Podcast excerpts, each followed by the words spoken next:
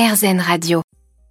La motricité libre, tout un programme pour nous conseiller, pour en parler avec nous, Marion Leger, maman de trois enfants, psychomotricienne diplômée d'État, que vous connaissez d'ailleurs peut-être déjà puisqu'elle est très active sur les réseaux sociaux, Instagram, Facebook ou encore YouTube. Bonjour Marion. Bonjour Eva. Dites-nous, quel est l'âge idéal pour mon enfant pour débuter la motricité libre? Quels sont les signaux qui indiquent qu'il est prêt?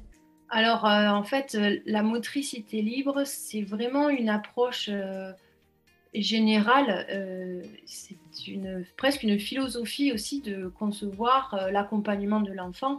Donc, c'est pas une méthode en tant que telle, vous voyez, où du coup, se dire à tel âge il faut faire ci, tout ça. C'est plutôt, comme je disais tout à l'heure, une, philosophie de vie, c'est-à-dire on, on, va considérer que l'enfant il est compétent à un instant T, et qu'on va l'accompagner dans ces compétences-là. Et donc, en fait, bah, la motricité libre, ça démarre dès la naissance. C'est-à-dire qu'on va plutôt euh, faire en sorte, par exemple, de poser euh, l'enfant euh, sur un tapis au sol, pour pratiquer le, bain libre, c'est-à-dire éviter de l'installer dans des transats où ils sont un peu coincés, etc. Mais voilà, plutôt le mettre allongé dans le bain sur le dos avec un, un petit fond d'eau, etc. pour qu'il soit libre de ses mouvements. Ça va être d'éviter, par exemple, de, de l'installer au moment du sommeil, au moment de la sieste ou du dodo euh, avec des choses qui vont caler sa tête, tout ça, ou le mettre trop souvent dans les transats, parce qu'effectivement, en fait, tout objet dit de puériculture qui va contraindre l'enfant, c'est-à-dire le bloquer dans certaines positions et qui ne vont pas lui permettre ben, justement d'être libre de bouger sa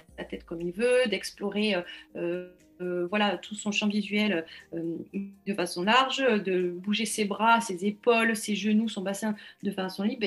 voilà, tout ça, en fait, ça va gêner. Donc finalement, on peut vraiment l'appliquer et accompagner l'enfant dès la naissance, dès tout petit. Voilà.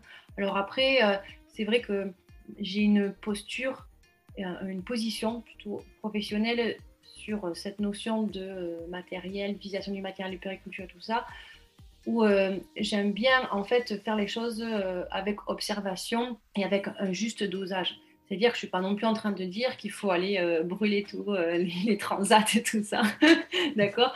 En tout cas, par rapport aux transats, j'y trouve des avantages. Par exemple, pour certains bébés qui ont besoin d'être verticalisés après euh, un biberon, après une tétée, parce que pour la digestion, c'est plus facile mhm. pour eux, parce qu'ils ont du reflux. Exactement. Voilà, pour des bébés euh, qui ont, euh, voilà, qui, ont pour même des, des, dynamiques familiales, qui fait que c'est plus sécuritaire peut-être de poser le bébé à un moment donné dans le transat, juste le temps de s'occuper des aînés qui sont peut-être des fois pas très grands, voilà, plutôt que de le poser au sol et, d'avoir le grand frère ou la grande sœur qui marche à côté, qui marche sur le bras du bébé. Enfin, hmm. voyez, donc c'est ça en fait. Pour moi, c'est la question de l'observation, c'est-à-dire de quoi mon bébé a besoin et aussi avec mes contraintes d'adulte, qu'est-ce que je peux faire.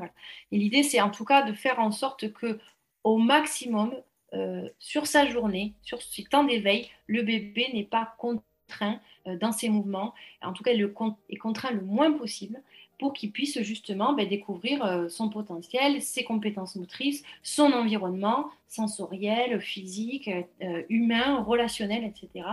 Et, ça, effectivement, en fait, euh, euh, c'est-à-dire que dès tout petit, effectivement, on va le, mettre allongé euh, sur le dos, sur un tapis.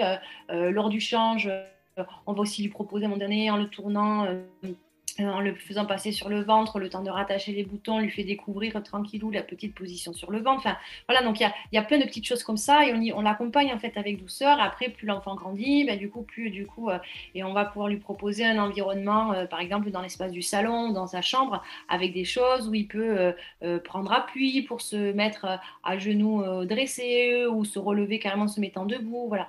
Et c'est là aussi où ça va être important en tant que parents, en tant qu'adultes euh, qui accueillent des enfants, euh, quand ils se mettent à explorer tout ça, ben, d'aménager aussi notre environnement. Parce que sinon, effectivement, on va passer euh, tout notre temps à, dire ne fais pas ci, ne touche pas à ça, non, ça c'est dangereux, non, ça c'est fragile et tout. Et en fait, l'enfant, il, il, va évoluer dans un environnement où tout est non. Et alors que pour lui, tout est source d'émerveillement et d'exploration et d'apprentissage. Donc, c'est là où effectivement on voit, euh, en général, quand les enfants commencent à, ramper, faire du quatre pattes, commencent à se mettre debout, tout ça, on voit une mutation des salons des parents euh, ou des familles où du coup, on sent bien que les objets un peu précieux ou fragiles sont placés en hauteur, voire carrément rangés, le temps que l'enfant soit un peu plus grand. Et puis voilà, et, puis c'est la vie, c'est comme ça, et, ça va passer, c'est le temps que l'enfant grandisse.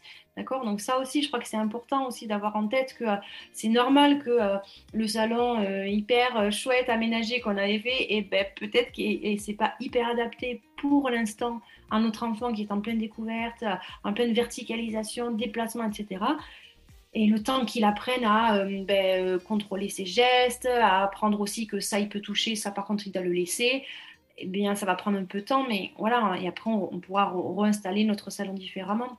Mais ça, je crois que c'est très important à avoir en tête.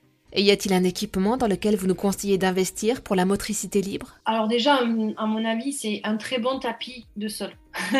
Euh, voilà, avoir vraiment un tapis qui soit suffisamment dense en fait pour que l'enfant puisse trouver de bons appuis, puisse se tourner facilement, etc. Ce qu'on voit souvent dans les, les, objets, notamment les tapis pour les, bébés, ce qui est vendu, c'est souvent des choses très euh, moelleuses, molletonnées, douces, etc. Sauf qu'en fait, ce sont des choses du coup qui sont certes très douillettes, c'est très doux hein, tout ça. Par contre, l'enfant, c'est beaucoup plus difficile de prendre appui pour se tourner, pour euh, essayer de se mettre à quatre pas, tout ça, parce que ce sont des choses qui sont tellement moelleuses que ça demande beaucoup d'efforts physiques finalement à l'enfant pour trouver ses appuis, maintenir la position, etc. Et en plus, ce sont souvent des tissus utilisés qui glissent. Donc pour trouver ses appuis, pour ancrer ses petites mains, ses petits pieds au sol, pour trouver les bons appuis, pour essayer d'avancer, etc.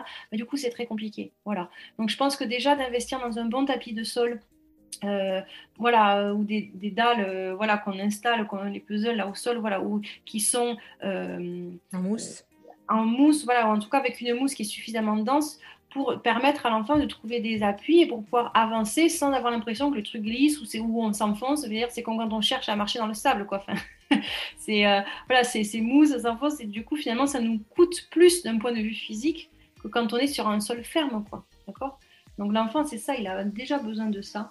Je pense que déjà d'investir dans un tapis euh, de sol euh, adapté, adéquat, ça me semble primordial. Et ensuite, mais en fait, euh, de ne pas hésiter à garder euh, les choses du quotidien, c'est-à-dire euh, les caisses en bois où on range le champagne, le vin, les, cartons de couche, les, trucs comme ça, parce qu'en fait, l'enfant, il va s'en servir comme obstacle sur lequel il va grimper, à enjamber, prendre appui, euh, voire s'en servir pour pousser, commencer à marcher avec, enfin, genre des petits tabourets, des fois des, packs d'eau, même les enfants s'en servent comme des choses sur lesquelles escalader, les bassines de linge, voilà, quand ils sont renversés, pareil, ça fait un super truc à escalader, les petits marchepieds, tout ça, enfin, bref, en fait, tout ce qui est finalement des choses du quotidien qu'on va exploiter, et on s'en sert en fait pour créer un environnement euh, que l'enfant va pouvoir explorer euh, en toute sécurité. Merci beaucoup Marion Leger pour toutes ces informations.